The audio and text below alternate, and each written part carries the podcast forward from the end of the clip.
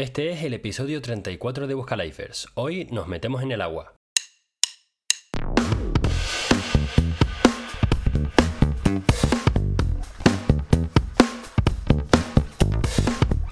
Muy buenos días, buenas tardes o buenas noches. Mi nombre es Alejandro y tú estás escuchando Buscalifers, el podcast que te ayuda a descubrir distintas formas de ganarse la vida en cualquier parte del mundo.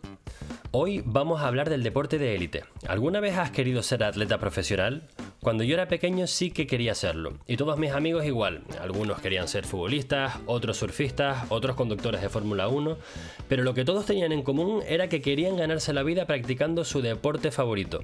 Dicen que las chicas maduran cuando entran en la adolescencia, y que los chicos maduran cuando se dan cuenta de que no serán deportistas profesionales. Aunque siempre me ha hecho bastante gracia esta broma, he encontrado un fallo. ¿Y qué hay de la madurez de los que sí que acaban siendo atletas de élite? Tanto para hombres como para mujeres, si tienen talento, suerte y capacidad de sacrificio, su carrera profesional durará un tercio de lo que dura una carrera con trabajos normales, entre comillas. Y en ese tiempo, estas personas deben someterse a un estrés físico y mental bárbaro. Estamos pidiendo una madurez y fortaleza mental a unos renacuajos con la que nosotros ni soñamos. Una persona de 20 años ha tenido que sacrificar su vida social, sus viajes a esquiar o con compañeros de curso, lo que sea, paseos en motos, y no se queda ahí. Además hay que entrenar varias horas diarias por encima de sus estudios, que además tienen que estudiar y, llevar la vida que tengan que llevar. Deben mantener una dieta estricta y buena presencia en público. Usain Bolt, el hombre más rápido del mundo, dijo, entreno 4 años para correr 9 segundos, pero hay personas que por no ver resultados en dos meses se rinden y lo dejan.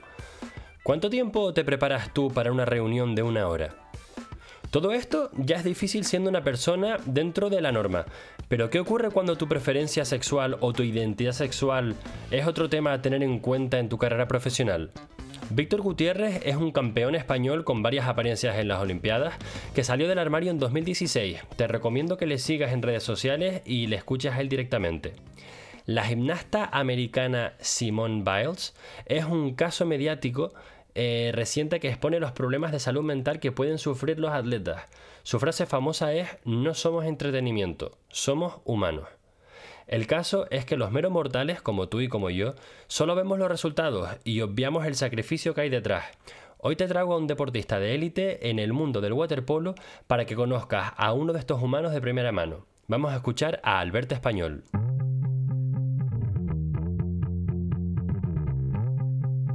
Hoy tenemos con nosotros a un jugador profesional de waterpolo que ha jugado en los siguientes campeonatos del mundo. Roma 2019, Shanghái 2011, Barcelona 2013 y Budapest 2017. En los siguientes campeonatos de Europa también ha jugado. Zagreb 2010, Eindhoven 2012, Budapest 2014 y Belgrado 2016. En la selección nacional ha quedado sexto en los Juegos Olímpicos de Londres 2012, séptimo en los Olímpicos de Río 2016 ha ganado la medalla de plata en el Campeonato Mundial de Roma 2019 y en la Liga Mundial 2012. Medalla de bronce en la Liga Mundial de Budapest 2018. Ahora voy a coger aire porque tenemos que seguir y solamente vamos por la mitad. Porque ha ganado los siguientes títulos. En el equipo Barceloneta, que es donde ha jugado la mayoría de su carrera, el equivalente a la UEFA es el LEN, Liga Europea Nacional. Ha ganado la Champions League de 2014 y la Supercopa de 2015 es 10 veces campeón de la Liga Nacional, 9 veces campeón de la Copa del Rey y 8 veces campeones de la Supercopa. Ha jugado en el equipo Olympiacos y es campeón también de la Liga Nacional de Grecia. Ha ganado títulos como eh, MVP en los finales 6 de la Champions League 2014 y es máximo goleador en dos ocasiones, 2013-2014 con su equipo el Barceloneta y 2021 en el Echeide, donde está jugando ahora. Además, es MVP también de la Copa del Rey de 2014 y por si fuera poco, en el 2017-2018 jugó en el equipo nacional de China. Me he cansado solamente con leerlo, Albert. ¿Qué, qué tal? ¿Qué, ¿Cómo ha sido esta experiencia para ti? Bien, muy bien. Bueno, ya la verdad es que ya estoy al final de mi carrera y pues ya llevo mucho, mucho hecho, ya llevo muchas experiencias, ya llevo muchos años y pues por eso a lo mejor se alarga un poco, ¿no? Se ha alargado, pero he visto que no ha sido aburrido. Has, tenido bastante actividad, cada año un campeonato u otro. Esto supongo que ha llevado muchos sacrificios, no parece una vida fácil. ¿Qué has tenido que dejar atrás? Bueno, eh, la vida de un deportista de élite siempre conlleva muchos sacrificios, pero yo creo que donde cuando uno más se, sacrifica es cuando está empezando, ¿no? Cuando es joven, cuando está estudiando, cuando ese es el momento realmente duro.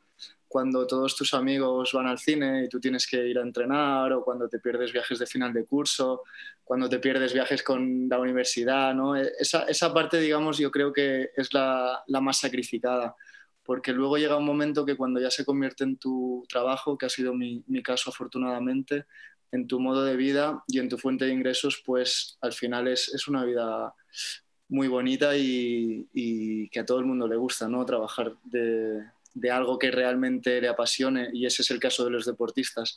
Así que en realidad son sacrificios muy grandes cuando uno es joven, pero luego cuando uno es mayor, pues es una, es una vida bonita.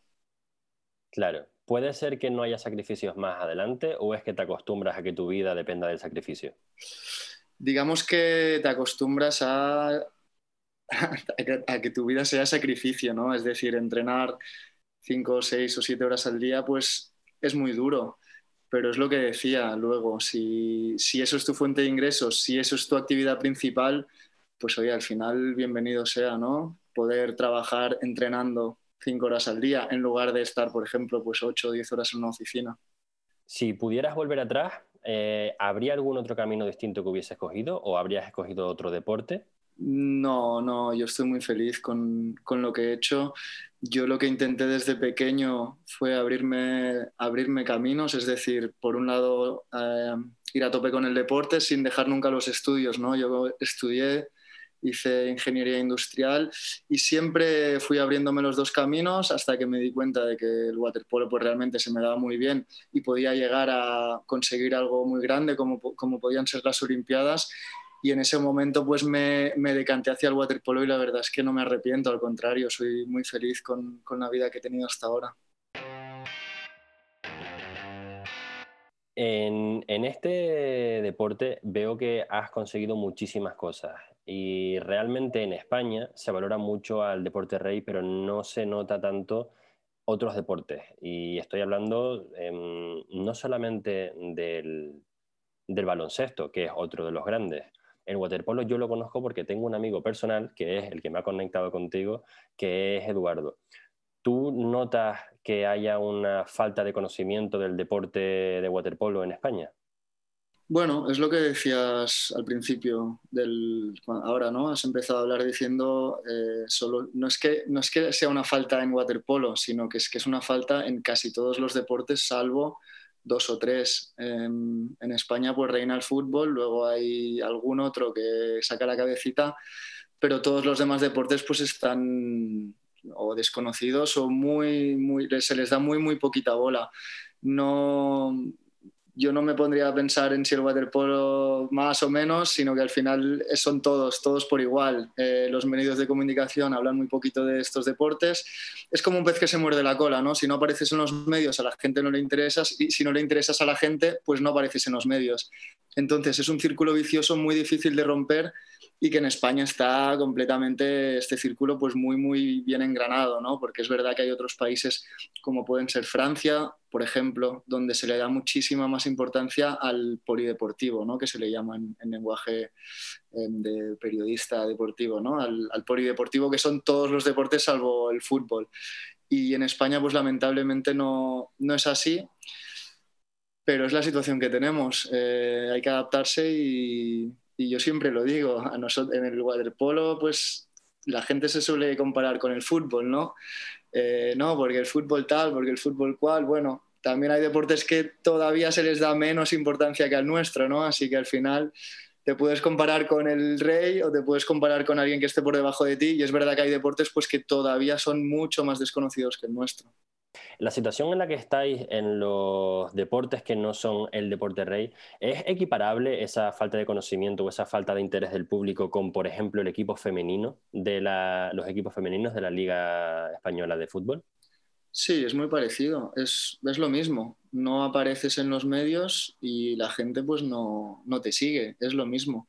El fútbol femenino ahora es un buen ejemplo, ¿no? El fútbol femenino ahora eh, cada vez aparece más cada vez se le da más importancia y esto hará que la gente pues lo siga. Si es que al final es, ese es el círculo. Si, si tú apareces en, medios y en periódicos, pues la gente empieza a interesarse.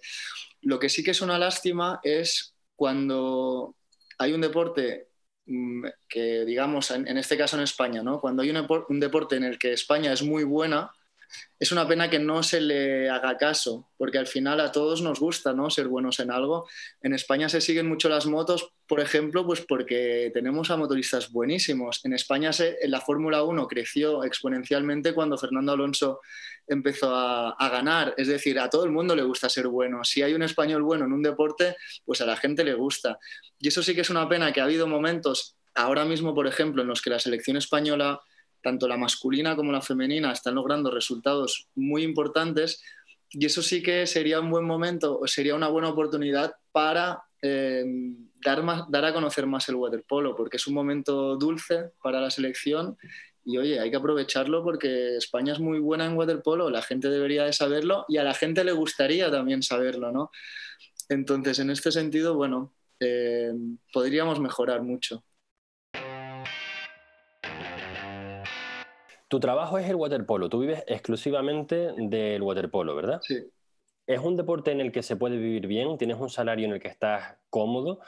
Supongo que no será tanto como los futbolistas, pero ¿es eh, equiparable al de un trabajo normal de oficina o es superior? Eh, a ver, en mi caso yo realmente he sido un, un grandísimo afortunado porque he podido vivir del waterpolo, sigo viviendo del waterpolo y he llegado, digamos, a muy, muy arriba, ¿no? Pues selección española, olimpiadas, entonces yo sí puedo vivir del waterpolo y yo sí tengo un sueldo equiparable al de, al de un trabajador de una oficina, no más que eso, es decir, yo cuando me retire no podré vivir de rentas como pueden hacer muchos deportistas de otros deportes, ¿no? Ojalá.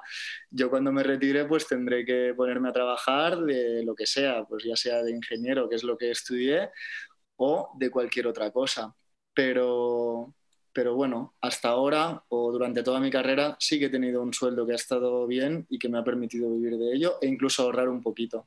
Pero ya te digo, soy un caso un poco especial porque al final en la selección española hay 13 jugadores eh, y en la liga española pues hay más de 100, ¿no? Es decir, llegar a, a ganarte la vida con el waterpolo pues no es nada fácil.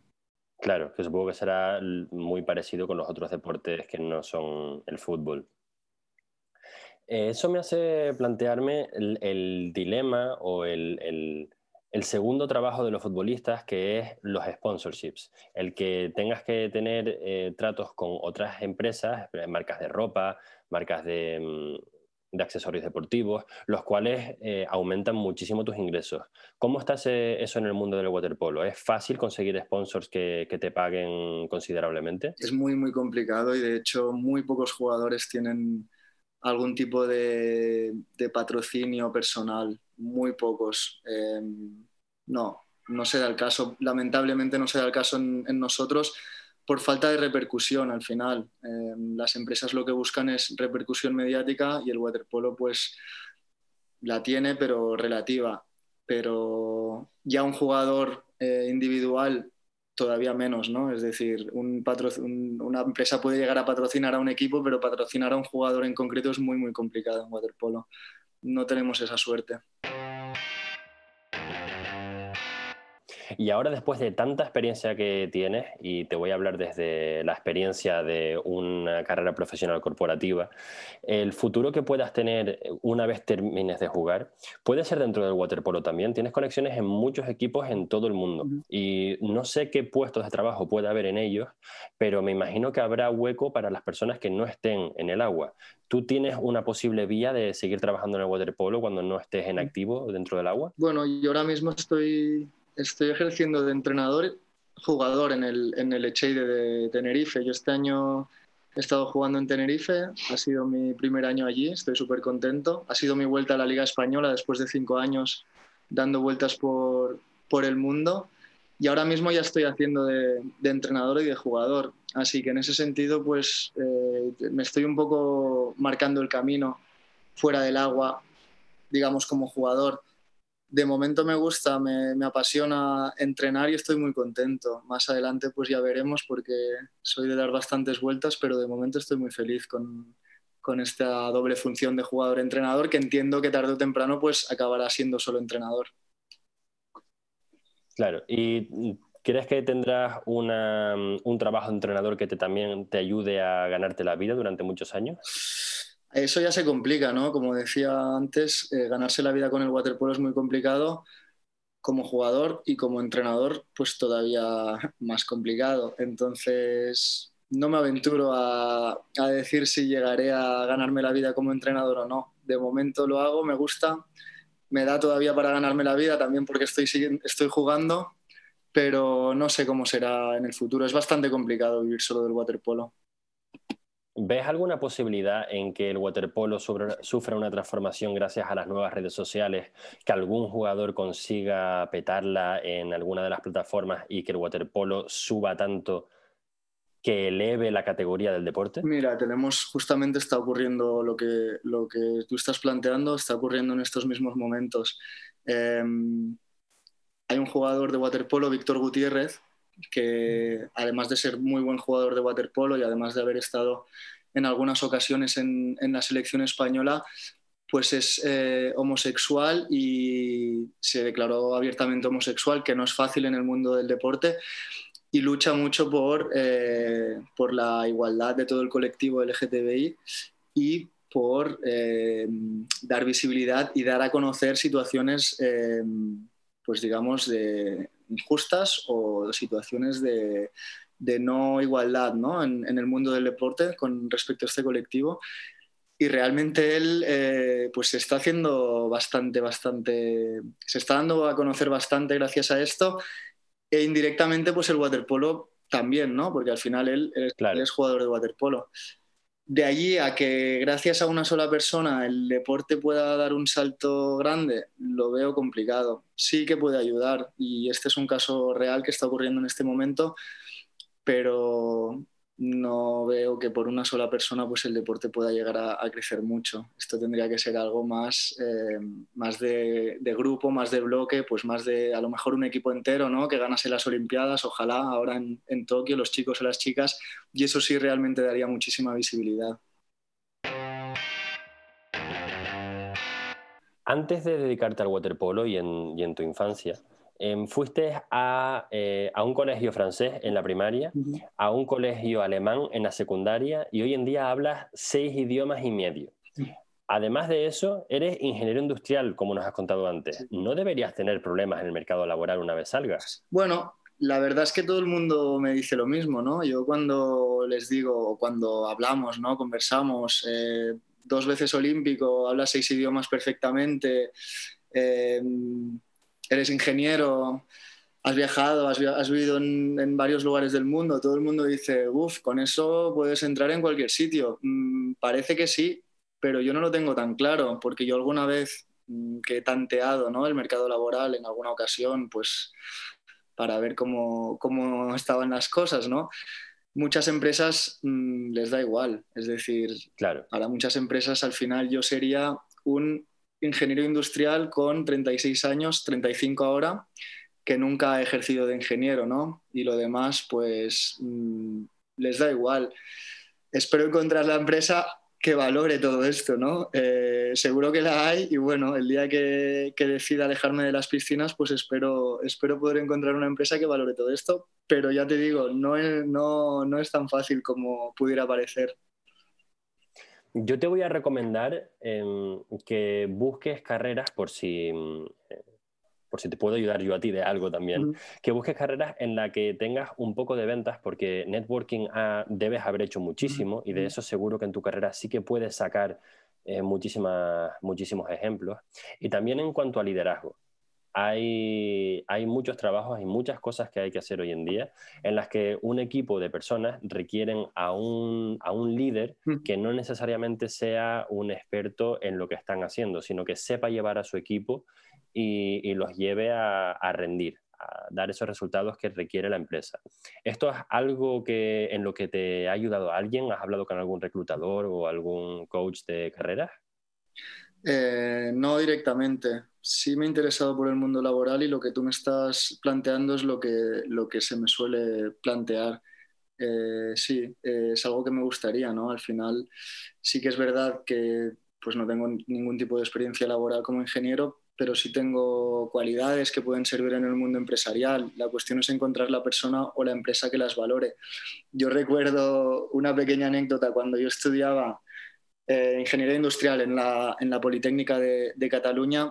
Cada año, pues en todas las universidades lo hacen, ¿no? Cada año vienen empresas a eh, buscar alumnos, ¿no? Montan su, su, puestecito, su kiosquito, ¿no? Están todos los kiosquitos en línea, cada empresa tiene su stand, ¿no? Cada empresa tiene el suyo y tú allí puedes mandar, bueno, conversas con ellos y les puedes dar tu currículum directamente.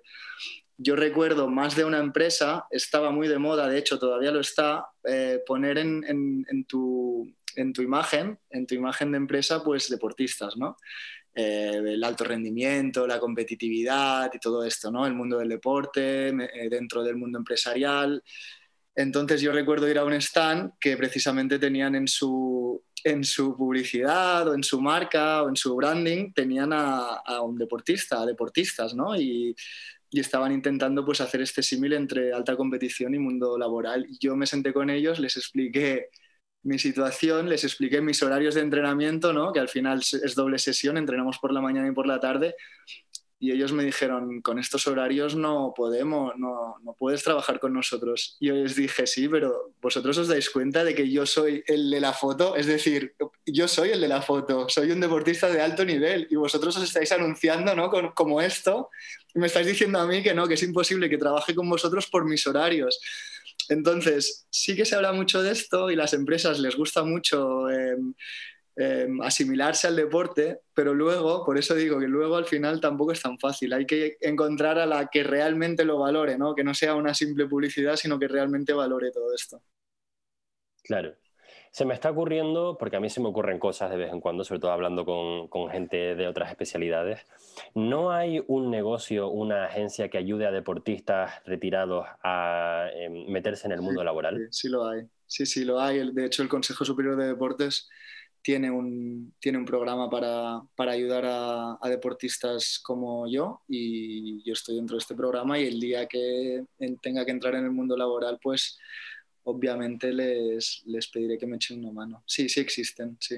¿Tienes a compañeros que hayan pasado por ahí y que te cuenten qué tal ha sido eso? Sí, sí, sí. Tengo a compañeros que han pasado por ahí y han acabado trabajando, encontrando trabajo en, en empresas. Así que en este sentido sí que se nos echa un cable desde, desde el gobierno. En cuanto a todos los idiomas que conoces, yo tengo una, una opinión poco, um, poco popular, que es que los idiomas son válidos hasta cierto número. En el ámbito personal está muy bien hablar idiomas, tocar instrumentos, eh, saber hacer deportes, pero eh, a la hora de moverlo al mundo laboral, saber más de cuatro idiomas te sirve para ser azafato o eh, recepcionista de hotel porque mm, tú normalmente en un trabajo em, relativamente senior vas a hablar con las mismas personas mm. Y no vas a hablar con las mismas personas en distintos idiomas completamente, eh, cada semana. Es decir, tú tienes un jefe o varios jefes o un equipo en el que os comunicáis en un idioma, digamos inglés, y después tenéis dos grupos de clientes que son eh, los chinos y los árabes. Entonces, hablar español, inglés, chino y árabe te sirve. Pero después si le añades el ruso, el polaco, el, no sé, el portugués, esos no son ya un poco extra. Sí, yo estoy de acuerdo con lo que dices. Lo que pasa es que yo no he estudiado idiomas para trabajar.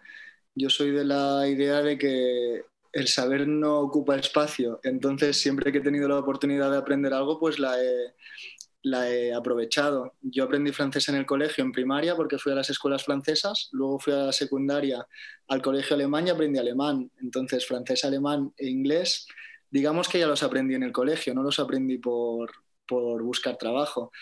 Luego, durante mi carrera deportiva, he estado tres años jugando en Italia, dos años en Florencia y un año en, Sicilia.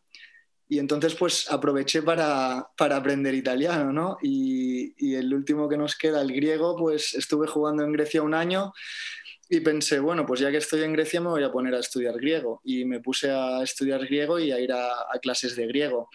Mm, sí que es verdad que tampoco te serviría tanto en el mundo laboral, pero es que tampoco ha sido ese, el objetivo de, aprenderlos, sino que el objetivo de aprenderlos pues en su día ha sido comunicarme con la gente y aprender algo nuevo. Es exactamente lo mismo que nos dijo otra invitada, que ya se dedica también a, enseñar idiomas y aprenderlos, que realmente los idiomas, si estudias un idioma para avanzar en tu vida laboral, que mejor que no lo hagas, porque es simplemente un placer y algo que enriquece tu vida. Pues mira, me comparto con ella esta, esta opinión. Hablando de ámbito internacional, tú también tienes experiencia trabajando eh, en entrenando con el equipo chino eh, de 2017-2018. ¿Qué tal esa experiencia? Pues la verdad es que fue muy, muy enriquecedora, muy diferente y fue una gran experiencia de vida. Eh, estuve una temporada entera con, con, el equipo nacional chino, que eran unos 30 chinos, eh, un cuerpo técnico extranjero, eran de Montenegro, no eran chinos, y yo, es decir, yo era el único jugador no chino y estuve una temporada entera conviviendo con ellos, que además era, éramos como un circo, es decir, nosotros íbamos moviéndonos por Europa, íbamos haciendo ruta por Europa y por China eh, en hoteles. Eh, y entonces pues estuve un año viajando como un nómada con, el circo de los chinos, ¿no? Eh, fue muy enriquecedor, ya te digo, pues porque estábamos igual un mes en Grecia, luego nos íbamos tres semanas a Montenegro, luego nos íbamos un mes a China, luego volvíamos y estábamos un mes en Barcelona, y así durante todo el año, ¿no? Me, me gustó mucho, me gustó mucho compartir esta experiencia con ellos y la verdad es que aprendí mucho. ¿Hablabas con ellos en chino o ellos hablaban bien otro idioma? Pues la verdad es que pocos de ellos hablaban inglés, así que la experiencia todavía fue más, más drástica, ¿no? Eh, la comunicación con la mayoría de ellos era, era complicada. Luego había alguno de ellos pues, que sí hablaba inglés y con ellos eh, bien. Yo chino poquito. Empecé a aprender un poco, pero la verdad es que nunca llegué a, pues, a poder mantener una conversación o a poder eh, decir eh, cosas básicas. Había palabras y, ¿Llegaste a formar amistad con alguno de ellos y conocer mejor su cultura y su opinión acerca de su propia cultura? Sí, sí. Y tengo que decir que los chinos si tú, si yo me di cuenta de esto estando con ellos, ¿no? Nosotros eh, en los periódicos o en las noticias, siempre que aparece algo de China, siempre, y es siempre, es algo con, o negativo o con connotación negativa. Es decir, todas las noticias que nos llegan a nosotros de China o de los chinos suelen ser malas o muy malas. Nunca nos llega una noticia buena de China. China ha logrado este avance o China no, siempre es algo negativo. Y esto pues nos, nos, crea esta sensación de que los chinos son, mm, no digo malos, sino como si, ¿no? Lejanos y diferentes. Yo cuando estuve viviendo con ellos me di cuenta de que en realidad somos muy, muy parecidos. Es decir, cuando tú no conoces algo, lo primero que ves son las diferencias, ¿no? Con los chinos hay diferencias brutales. Eh, el físico, el idioma, maneras de hacer, son diferencias muy, muy grandes. Y tú cuando no conoces algo, lo primero que, lo que ves más, más, lo que se pone más de relieve son las diferencias. Pero realmente conviviendo con ellos me di cuenta de que son súper buenas personas, son muy amables, son muy, muy hospitalarios, extremadamente hospitalarios y son como nosotros, se quejaban de los entrenos, porque estamos entrenando tanto, estoy cansado, no quiero más, o sea, al final eran igual, igual, igual, hacen bromas como nosotros continuamente, bromas el uno al otro, putadas, o sea, eran igual que nosotros, lo único es que hablan diferente, son diferentes físicamente y dices, ostras, chino, muy diferente, pues la verdad es que conviviendo con ellos no, no son tan diferentes y a mí me trataron súper bien. Qué bueno. Y ellos sí que pueden mm, ganarse la vida como jugadores. ¿Qué tal está la, la, percepción del deporte de waterpolo en China? Bueno, en China el waterpolo es muy, muy, muy minoritario eh, y muy, muy, muy desconocido. Lo que pasa es que China, eh, aprovechando o gracias a que las Olimpiadas de 2024, 2020 tenían que ser en Tokio, China y Japón tienen una, una, rivalidad milenaria. Es decir, aquí podemos hablar de Francia, España y tal, no, pero es que en China eh, miles de años llevan Japón y China rivalizando. Entonces, China lo que quiere es ahora en Tokio, pues eh, arrasar. quiere arrasar en Tokio, porque es Japón. Y entonces, pues cuando se supo que las Olimpiadas iban a ser en Tokio, China empezó un nuevo programa que ya habían hecho con, con Pekín 2008, ¿no? En Pekín 2008 por primera vez China fue la, el país que ganó más medallas de oro por delante de Estados Unidos, ¿no? Que hacía, hacía décadas que no sucedía y lo consiguieron. Y en Japón eh, quieren hacer lo mismo. Entonces empezaron un programa a nivel nacional de eh, promocionar todos los deportes y, y entre ellos pues el waterpolo y por eso se montó pues este, todo esto, por eso me ficharon a mí, por eso ficharon a entrenadores extranjeros y digamos que los jugadores que estaban en la selección pues se les empezó a dar más bola y más, más recursos. Entonces el waterpolo en China es muy muy minoritario, pero es verdad que si tú logras llegar a la selección pues puedes vivir de ello. Bueno, llegamos al final de, la, de nuestro ratito. Eh, no te quiero robar más tiempo, pero sí que me gustaría preguntarte acerca del el conocimiento que tienes tú acerca de todas las ciudades, todos los países en los que has estado. Llega un momento ya en el que vas a tener que decidir cómo seguir adelante y ya no vas a depender de los equipos que te fichen. ¿Tienes algún país o ciudad preferida? Em, qué pregunta más difícil. A ver, te la hago precisamente porque yo estando, yo soy de Tenerife, donde tú estás jugando ahora. Y sí que es verdad que cuando yo estoy aquí fuera me dicen, ¿qué haces aquí? Que vienes del paraíso. Pero claro, yo he vivido en varios países y sé lo suficiente como para saber que no sé nada. Decir que Tenerife es el mejor sitio del mundo sin haber salido de Tenerife, o yo considero que casi no he salido porque solamente he estado en Europa, es realmente hablar desde la ignorancia porque no conoces lugares. Tú tienes una visión incluso mucho más amplia eh, internacionalmente que yo. Em, no sé si estás de acuerdo con los que dicen que Tenerife o Canarias es el mejor sitio del mundo, pero teniendo un poco más de visión, tu criterio puede ser más, sí. Em, tener más sentido que el mío. Sí, a ver, lo que dices tú es, es 100%. Normalmente decimos que nuestro lugar es el mejor sin haber conocido otros lugares, ¿no? Esto lo ves, cuando viajas lo ves que todo el mundo dice que su lugar es el mejor del mundo y dices, no puede ser que el tuyo sea el mejor del mundo porque antes de ayer estuve en otro lugar y me dijeron que también era el mejor del mundo, ¿no? Entonces, si es verdad lo que dices, eh, Tenerife sí es un paraíso, eso está clarísimo. Eh, Tenerife a mí me encanta, yo llevo un año allí, pero creo que estaré bastantes años. Eh, ¿El mejor del mundo? Pues no creo, porque no creo ni siquiera que se, pueda, que se pueda otorgar a un lugar decir que sea el mejor del mundo. No existe. No, no existe. Personalmente a mí, eh, y después de lo que he dicho, parecerá una bobería, pero me gusta mucho Barcelona. Es verdad que es mi ciudad natal, pero también es verdad que cuanto más he viajado, más me he dado cuenta de que Barcelona realmente es un lugar maravilloso para vivir y he encontrado pocos lugares eh, tan apetecibles como Barcelona. Y lo digo yo que soy de Barcelona, pero lo digo yo también que he viajado bastante. Tal vez Sydney, sí, sí cuando estuve en Sydney dije, ostras, mm", pero, pero Barcelona es un lugar que me gusta mucho, además es donde está mi familia y en algún momento de mi vida pues me gustaría volver unos años a Barcelona. Ahora mismo lo que te digo, Tenerife me encanta, estoy súper feliz y, y mi idea es estar allí unos años aprovechando este paraíso. Sí que es verdad que mm, eh, Barcelona es un sitio fantástico. Yo tengo muy buenos amigos allí, cada vez que voy me encanta. A la hora de volver a España, que mi mujer quiere volver antes que yo, hemos hablado de, mm, de, no ir a Tenerife directamente, sino que si hubiese una oportunidad por algún otro lugar en España, estaríamos abiertos. Y la verdad es que Barcelona es un sitio que me llama muchísimo. Bueno, tiene la característica de Barcelona para mí es que es una ciudad con buen clima, que no es fácil en Europa, porque tú dices, bueno, sí, buen clima, ya, pero es que en Europa, para nosotros españoles, claro, a lo mejor le preguntas a un noruego y no, pero para nosotros subir de Marsella a Florencia ya es frío. Entonces, hay poquitas ciudades en Europa que tengan un clima tan bueno como lo tiene Barcelona, ¿no? Em, por eso Barcelona me parece tan, tan especial. Y ya si quieres encontrar una ciudad grande, internacional, con un clima así, pues te tienes que ir a, otros continentes, pues te tienes que ir a Estados Unidos, Australia, por eso hablaba de Sydney, ¿no? Te tienes que ir al hemisferio sur, no, no es tan fácil.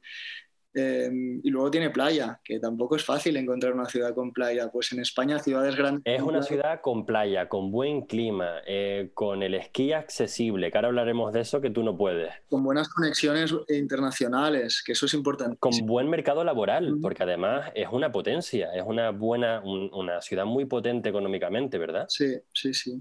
Sí, Barcelona la verdad es que yo me siento muy afortunado de haber, de haber nacido allí. Cuando hablamos ayer por teléfono antes, para programar la llamada, hablamos de que al jugar al waterpolo a ti no te permiten hacer esquí, ni snowboard, ni, ni, estos deportes. ¿Es solamente el esquí o supongo que será también montar en moto? ¿Cuáles son las cosas que tienes prohibidas? Normalmente lo que más prohibido está es esquí y montar en moto, justamente lo has dicho tú. Estas dos cosas, digamos que no necesariamente tiene que aparecer en el contrato, que a veces sí aparece, a veces aparece, sobre todo montar en moto, sí aparecen algunos contratos, pero estas dos cosas, digamos que no, se permiten a, deportistas, digamos, en el waterpolo y yo creo que en otros deportes pues tampoco, ¿no? Pues porque son de mm. mucho riesgo. es totalmente comprensible que un equipo que te está pagando para jugar no quiera que tú cojas una moto o no quiera que tú esquíes. Eh, no, son solo estas dos cosas. Afortunadamente a mí me encanta el surf, y de momento pues el surf no aparece, digamos, o no está en boca de, clubes ni entrenadores como deporte de riesgo.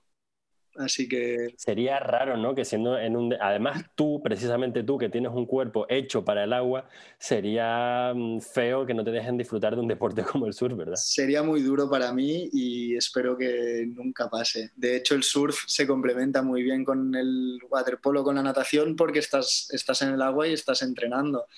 Así que surfear cuando estoy de vacaciones al final me ayuda a mantener la forma. Tienes muchísimo, eh, muchísima experiencia en deporte, supongo que en salud también. Si yo te diera un par de millones de euros para abrir una empresa relacionada con el deporte, ¿tendrías alguna idea de cómo tirar por ahí? Eh, uf, dos millones de euros es muchísimo. Eh, bueno, un, par canario, un par son más de, más de uno. Eh, sí, el waterpolo, digamos, eh, hablo de waterpolo porque es lo que conozco, pero digamos que en cada país tiene un nivel muy, muy diferente. Hay países en los que es practicado por gente con altos recursos económicos, como puede ser Sudamérica. En Sudamérica la gente que practica waterpolo es gente de alto nivel económico, pues porque ir a una piscina es algo de ricos, digamos, ¿no? Y en cambio hay lugares donde el waterpolo es un deporte muy, muy, muy popular. Eh, este desnivel yo creo que a nivel empresarial se podría aprovechar ¿no? de alguna manera, es decir, eh, gente con altos recursos económicos, pero que además están en lugares con bajo nivel de waterpolo, ¿no? Es decir, hay gente que tiene mucho dinero que juega waterpolo a un nivel muy bajo que probablemente podríamos aprovechar en los lugares en los que tenemos un nivel muy alto de waterpolo, pero un nivel bajo de económico o de recursos, ¿no? Yo mm, iría por allí. Algo, algo así se podría montar, intentar aprovechar este nicho de gente que tiene dinero y que está jugando waterpolo en países tan lejanos pues como Uruguay o Brasil o Argentina o Chile. Estos son países con mucho nivel pero pocos recursos.